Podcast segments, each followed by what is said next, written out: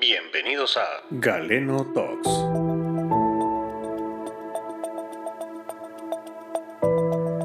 Hola, ¿qué tal? Sean todos bienvenidos a Galeno Talks, un podcast en el que abordamos temas médicos con palabras sencillas. Mi nombre es Maynor. Y mi nombre es Luis Hernández. Y juntos le damos la bienvenida a nuestro episodio del día de hoy. Hoy tenemos un tema interesantísimo y les cuento que tenemos una invitada especial, no solo como invitada del día, sino también tenemos a alguien que nos acompaña hoy como co-host, la doctora Zaida Trejo. Doctora, bienvenida. Gracias, buenas noches, un gusto. Buenas noches. Bueno, y les hago una pregunta a Luis Fer y a la doctora Trejo. A ver, ¿ustedes tienen idea de qué es el síndrome de la cabaña? ¿No han escuchado alguna vez? Ah, mi doctora, ahí sí Ahí sí, ahí sí no, mire, no, no, ni idea. El de la cabaña me suena a otras cosas, pero no algo de medicina. Por favor, ¿Y tú qué piensas, doctora Quejo? ¿Sabes alguna vez del síndrome de la cabaña? No, nunca, no, no tengo idea de qué, de qué se trata. ¿Verdad que es interesante? Y a mí me han hecho esta pregunta un par de veces, ¿qué es el síndrome de la cabaña? Y para eso les cuento que tenemos a alguien acá que nos va a, a iluminar hoy con su experiencia. Y pues les voy a contar un poquito después de la intro de nuestro invitado del día. Y ahora con nosotros, el invitado del día.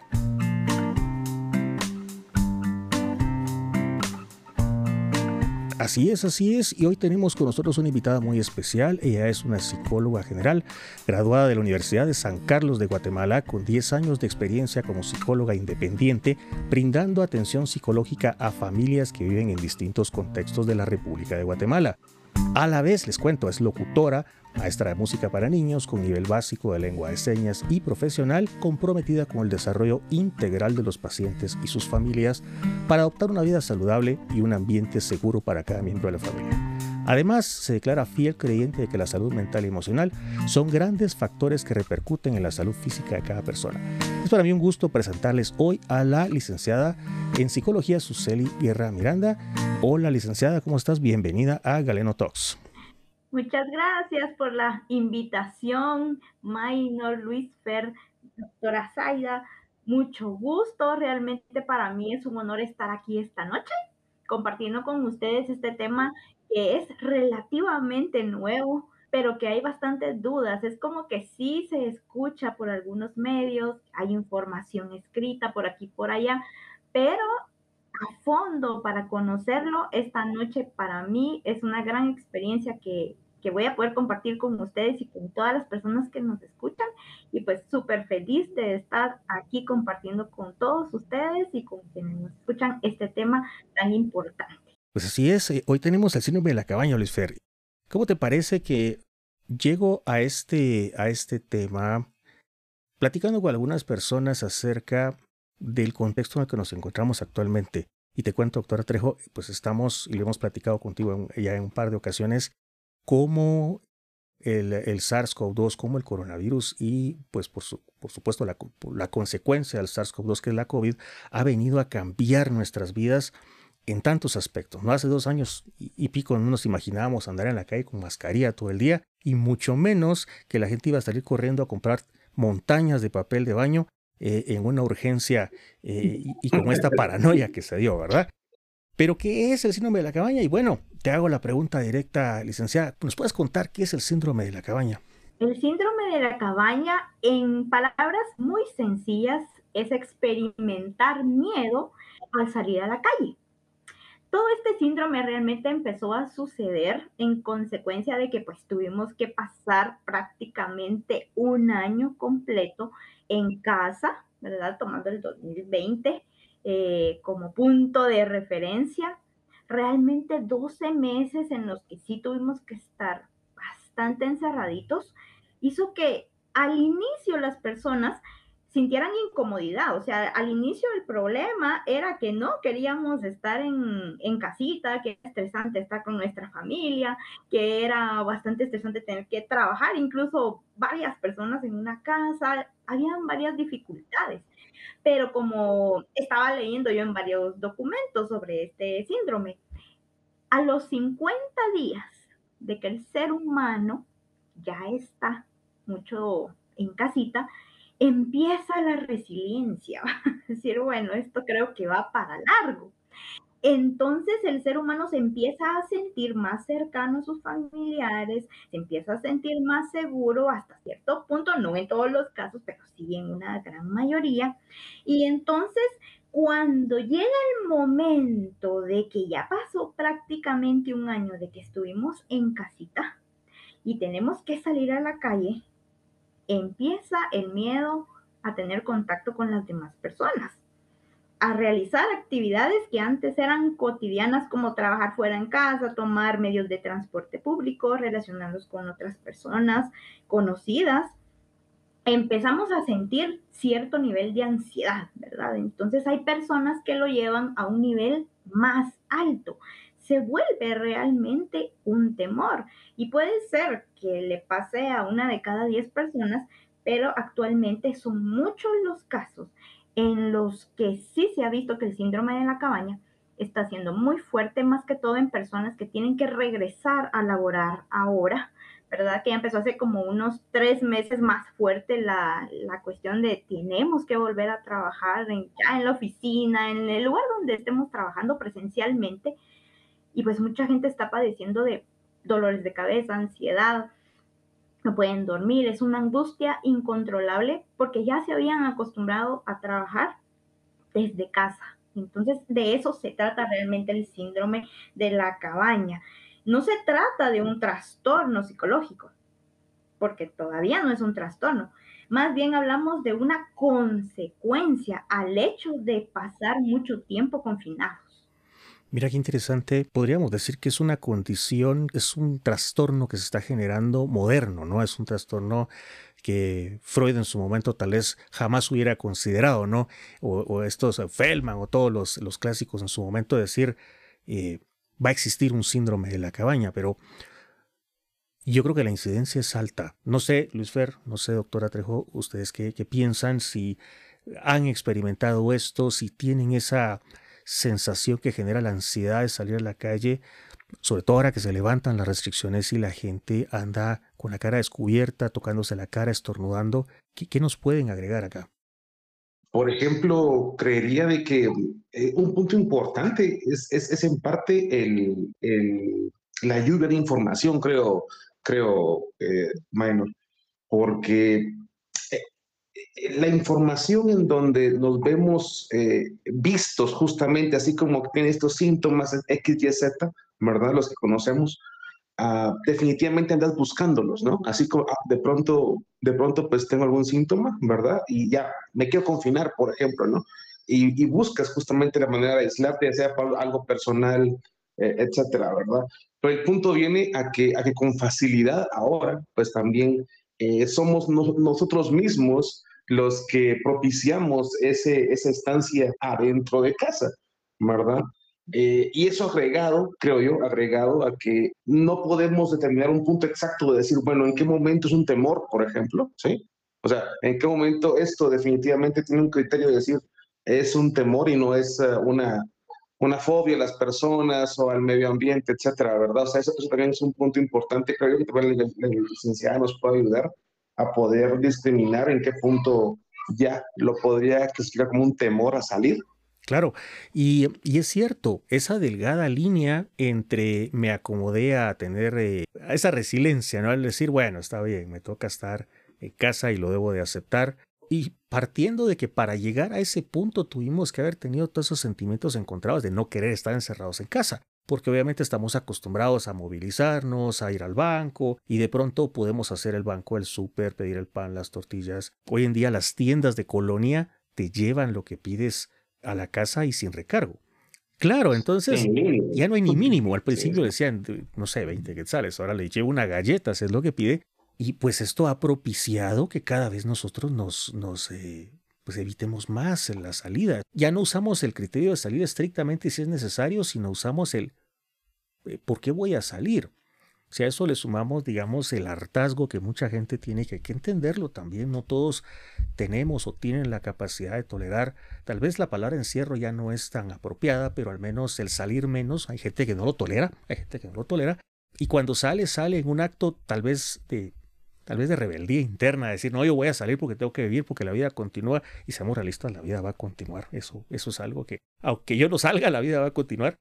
Pero entonces aquí yo sumo lo que decías tú y, le traslado el balón a, a la licenciada, es en qué momento esto se nos convierte ya en algo que requiere atención.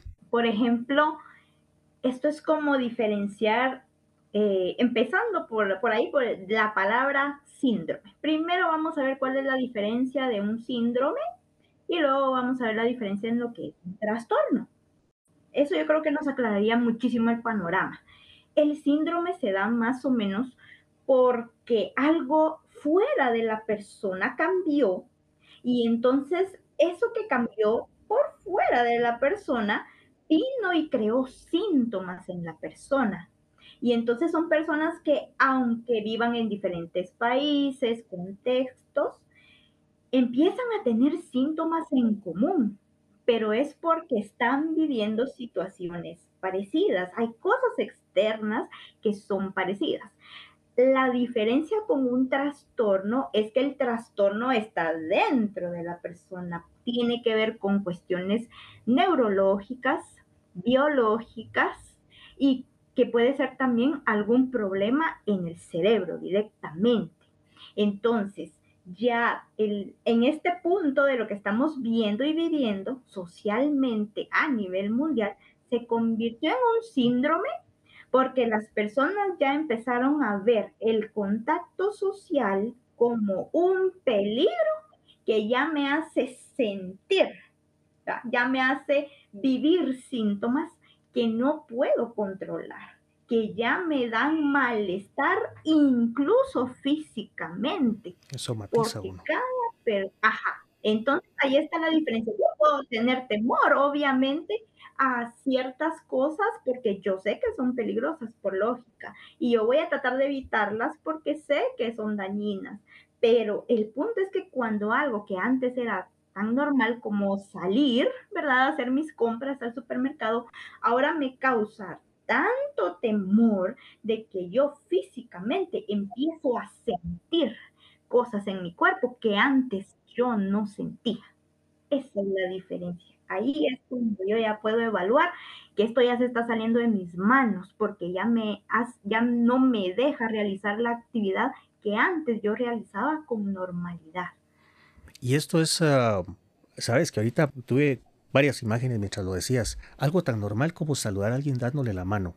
Entre hombres se da quedo de que mientras más truena la mano cuando saludas, hasta como que más alegres, ¿no? cariño. Luego el medio abrazo de pronto. Y eso se acabó. Luis, estamos chocando puños desde hace dos años. Sí, sí, sí. En efecto. Sí. Sí, ya cuando alguien quiere dar un abrazo, ya se siente incluso un poco invasivo ya se siente como que, oye, no, no eres tan cercano a mí, porque me estás dando el abrazo, verdad? Del saludo, y antes era normal. ¿Y qué consecuencias va a tener esto a mediano y largo plazo en la interacción eh, persona a persona de los seres humanos, no? Wow.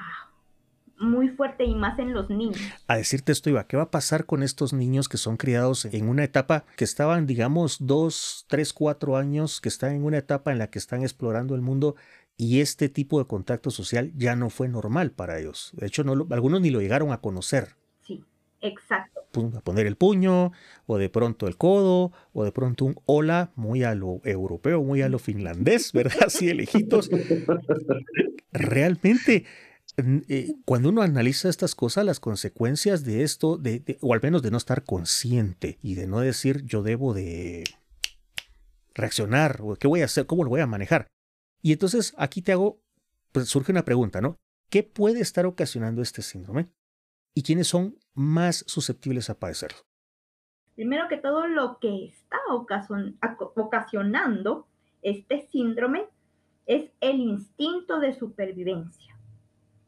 El instinto de supervivencia que todos tenemos es lo que está activando este síndrome. ¿Por qué? Porque naturalmente el ser humano no se quiere enfermar, no se quiere morir, no se quiere poner en situaciones de peligro.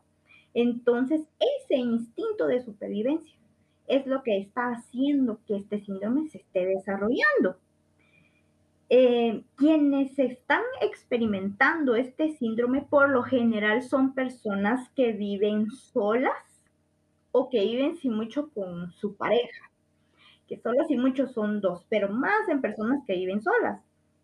¿Por qué? Porque realmente sabemos que este, pues ahí se, ahí que este bicho no ha sido superado, este virus sigue, entonces eh, cuando ellos llegan a ese punto de tener que salir y saber que allá afuera hay algo que a mí me puede hacer daño y yo lo voy a vivir, la enfermedad, yo la voy a vivir solo o sola, eso me lleva a tener más precaución.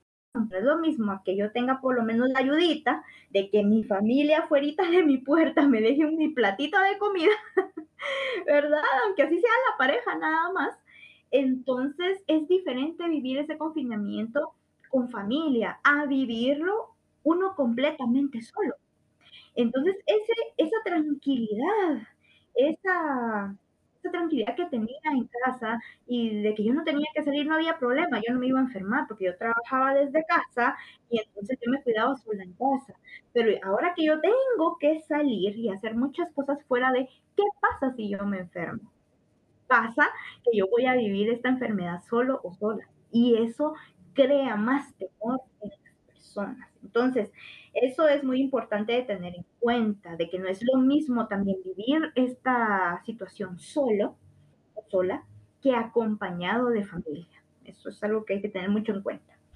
Cuando, cuando vemos esto de quiénes son los, los afectados y, me, me, pongo a pensar, es cierto y ah, definitivamente se va a dar más en las personas que están solo con una persona en casa, de pronto viviendo solas, porque cuando, por ejemplo, hay niños o hay más familiares, siempre hay como necesidad de moverse un poquito más, ¿no? De repente hay que, tiene que salir la abuelita o tiene que salir el nene al colegio, de los que están yendo ya, ¿no?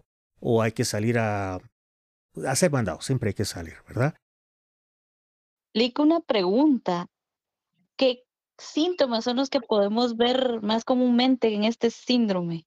Bueno, los síntomas que pueden ustedes observar, porque lo pueden ver en familiares, en amistades, primero es que si, digamos que ustedes le llaman, mira, vamos a juntarnos para el cumple de tal y tal amigo o algo así, eh, o de algún familiar cercano, entonces, mira, vamos a tomar las precauciones, todo así tranquila. Entonces, estás invitado invitada, pues siempre va a haber una excusa.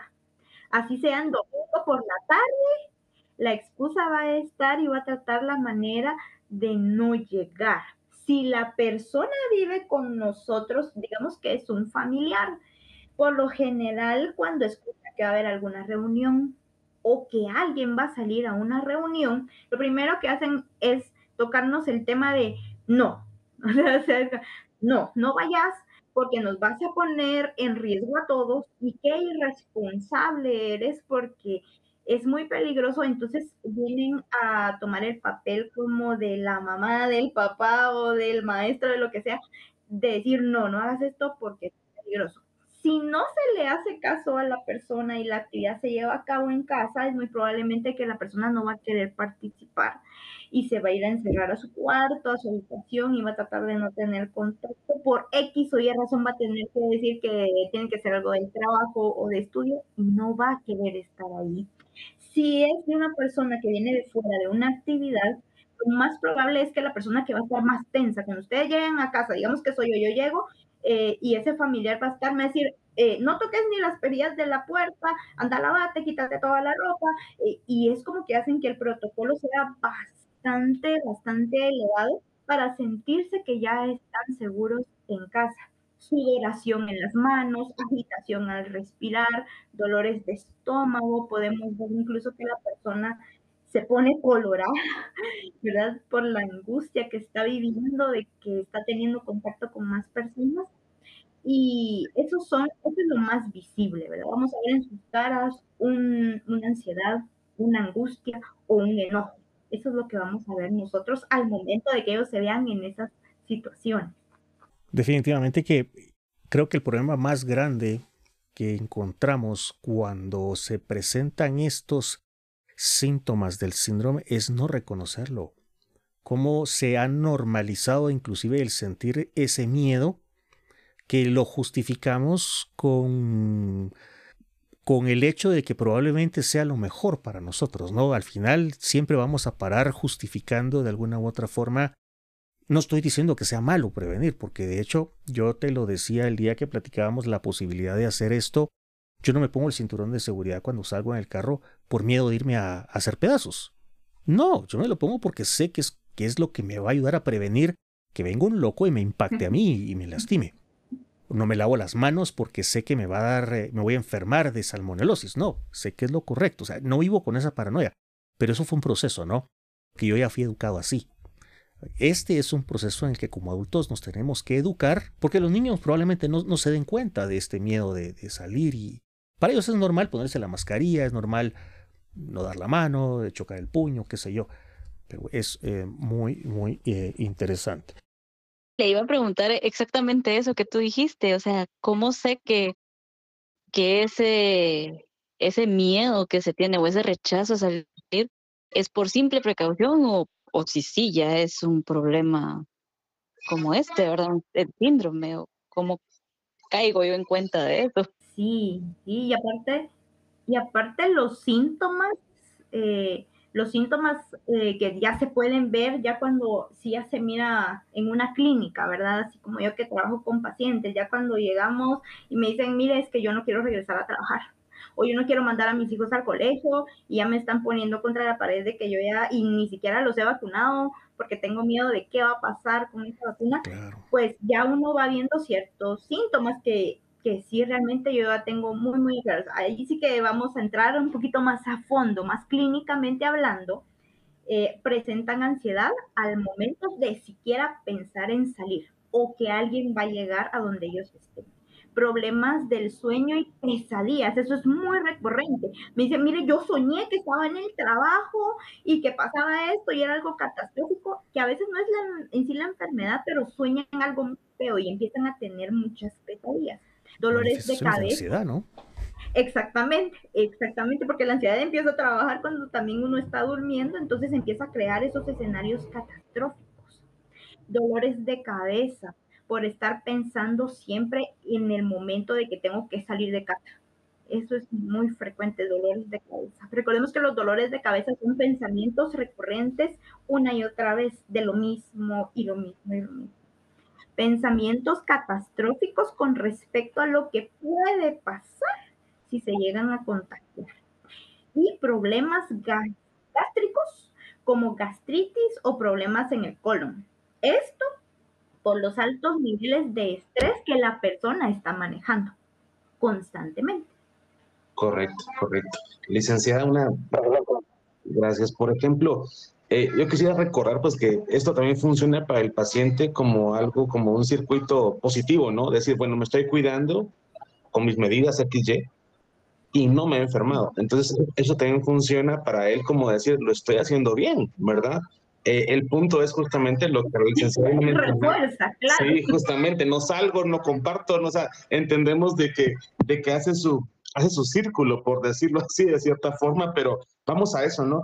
Eh, eh, ya estando el, paciente resguardado en su, en, ahí sí que en su burbuja, pensémoslo así, lo identificamos como alguien de riesgo para, justamente para el, para, para el síndrome de la cabaña, por ejemplo, ¿cómo se pudiera animar a hacer como un pequeño paso, ¿verdad? Para ir pues si no rompiendo, pues ir ganando espacio en, en, la pérdida de ese, de ese miedo o en la mejora de la confianza, quiero decir.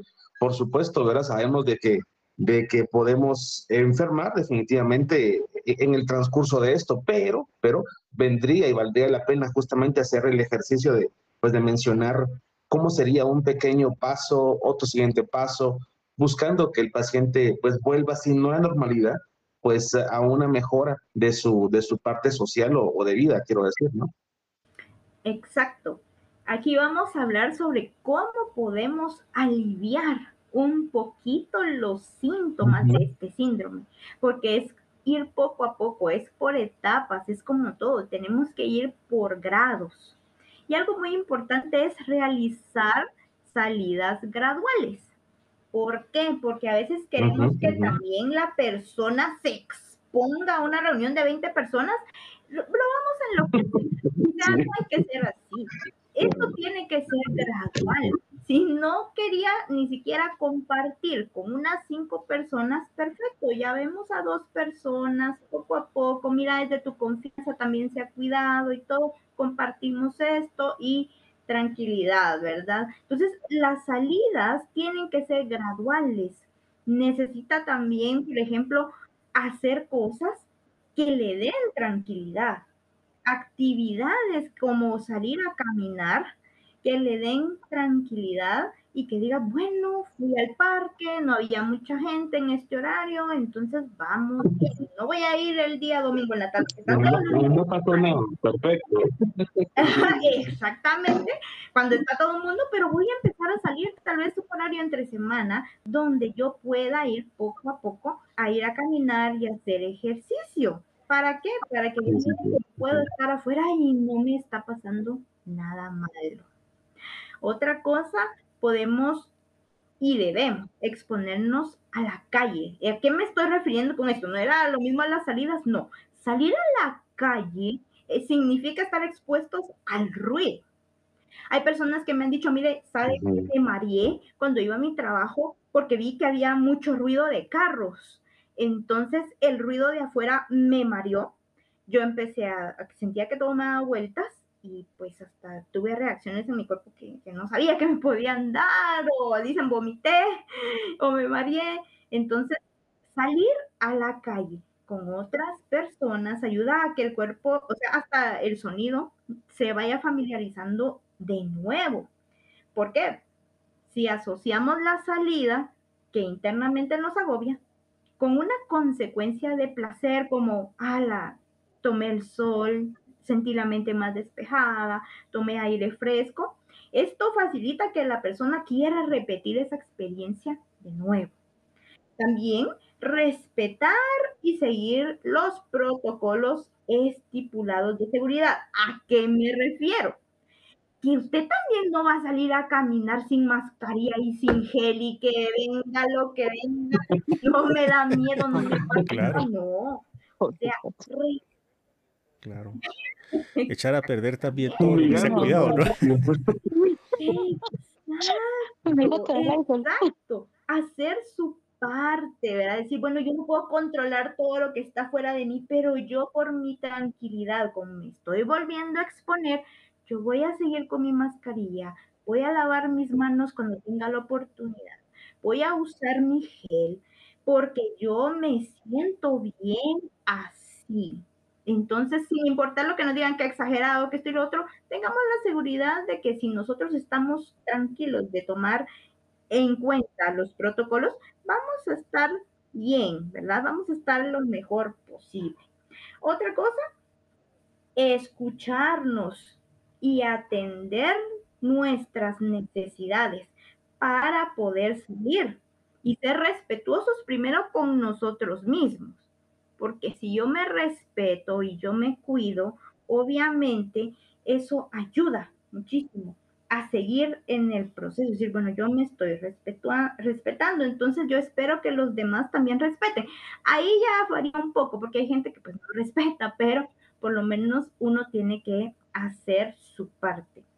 La situación de este síndrome es excepcional y no hay una única manera correcta de superarlo es normal tener miedo como también es normal querer superarlo, porque no es que la persona quiera sentir eso cada vez que sale, es que simplemente tiene miedo. Entonces, todos los temores sabemos, así que todos sabemos que los temores se, se superan enfrentando. Yo tengo un temor, tengo que enfrentar el temor y superarlo pero es gradualmente, ¿verdad? Y teniendo yo mis, mis precauciones, lo que me hace sentir, yo necesito usar mi gel, lo voy a usar, así de simple. Entonces, es muy importante respetarnos y respetar a los Alguien me hizo una vez un comentario hace dos o tres días y me decía, es que molesta que uno se cuida, que uno se limita, no, no sé, tal vez no se encierra, pero se limita, digamos, los excesos me voy a inventar que estamos en Semana Santa y que uno se limitó a ir a la gente que le gusta el tema de las procesiones o, o estamos en Semana Santa, a la gente le gusta ir al puerto. Yo me limité de ir a la multitud y me da cólera que voy al centro comercial y todo el mundo está amontonado y sin mascarilla y las piscinas de, de, pelotas de los niños ni mencionarlas, es una cosa que está increíblemente activo. ¿Cómo cómo superar esa sensación de frustración que le genera a la persona que, como decía el doctor Díaz, en su cabeza lo hizo todo perfectamente bien y sale a, encontrarse con alguien que está haciendo actividades que a mi criterio en este momento yo estando ahí considero que me ponen en riesgo a mí. Entonces eso refuerza eh, negativamente el que no, la solución mejor es no salir, porque cuando salgo me topo con esto. ¿Cómo, aborda uno esto, licenciada? Voy a poner un ejemplo con una vivencia personal. Creo que lo mejor es dar un ejemplo así.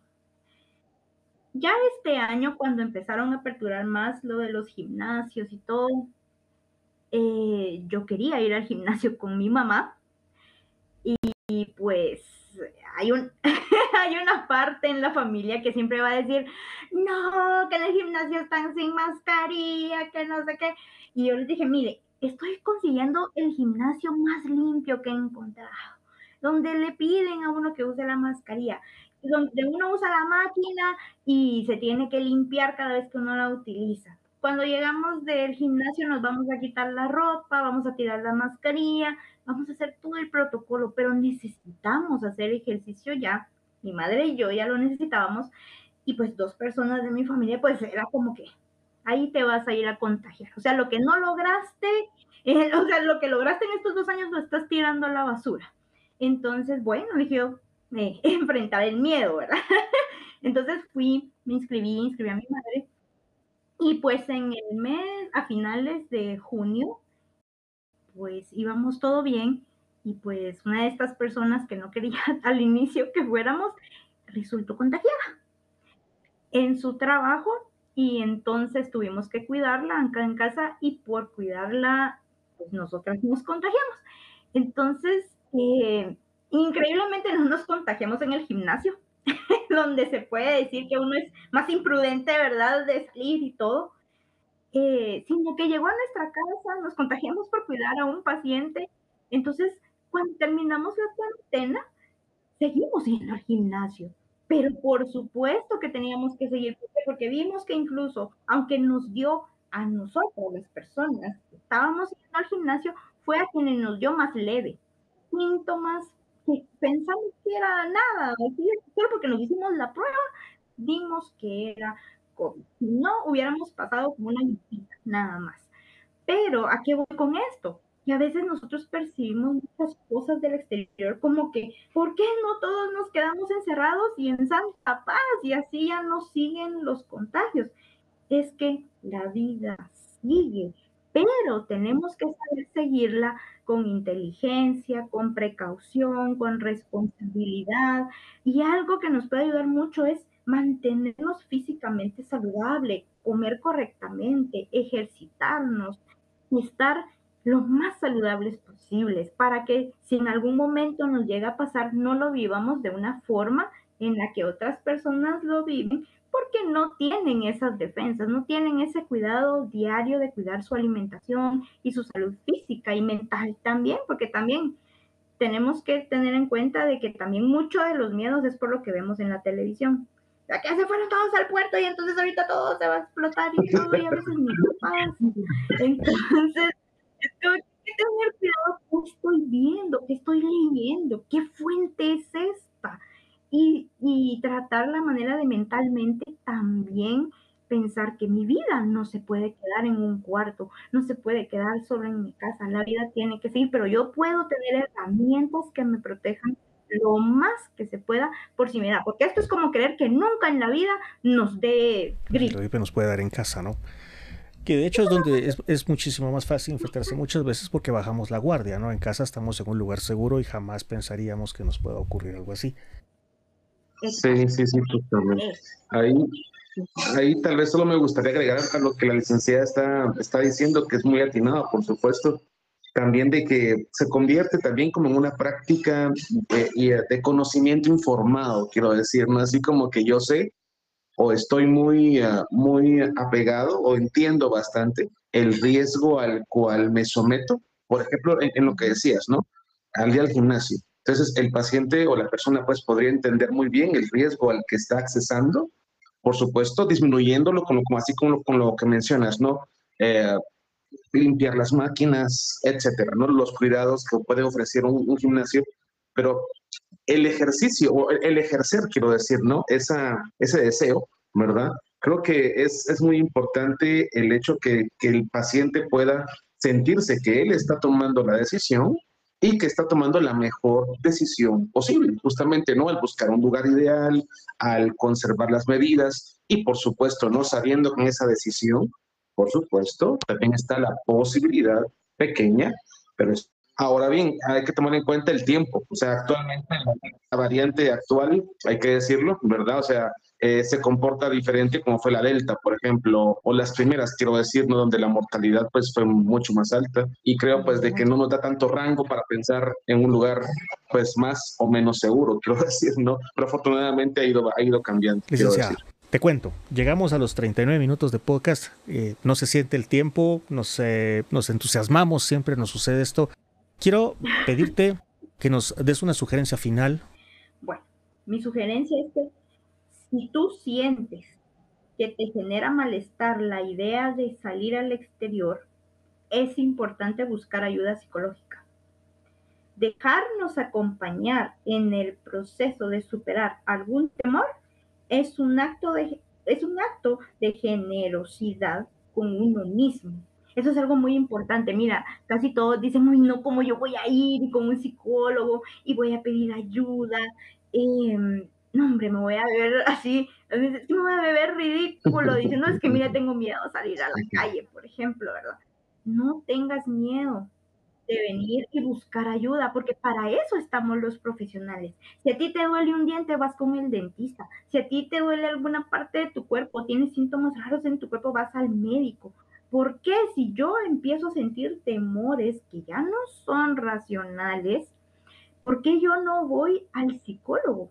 Es a donde tengo que ir, porque ahí me van a escuchar, no me pueden juzgar, no deberían de juzgarme y me van a ayudar a entender qué está pasando en mi mente que no me deja superar, ¿verdad? Esta situación. Entonces, es un acto de generosidad conmigo mismo porque primero tengo que aprender a ser generoso y respetuoso conmigo, de ayudarme si yo tengo un problema, para que entonces después yo pueda ser generoso y respetuoso con otras personas que pueden estar pasando por eso y yo les puedo decir, miren, si pueden superar esto. Yo lo hice, yo busqué ayuda y pude superarlo. Entonces busca ayuda si crees que el temor ya no es tan... Fantástico.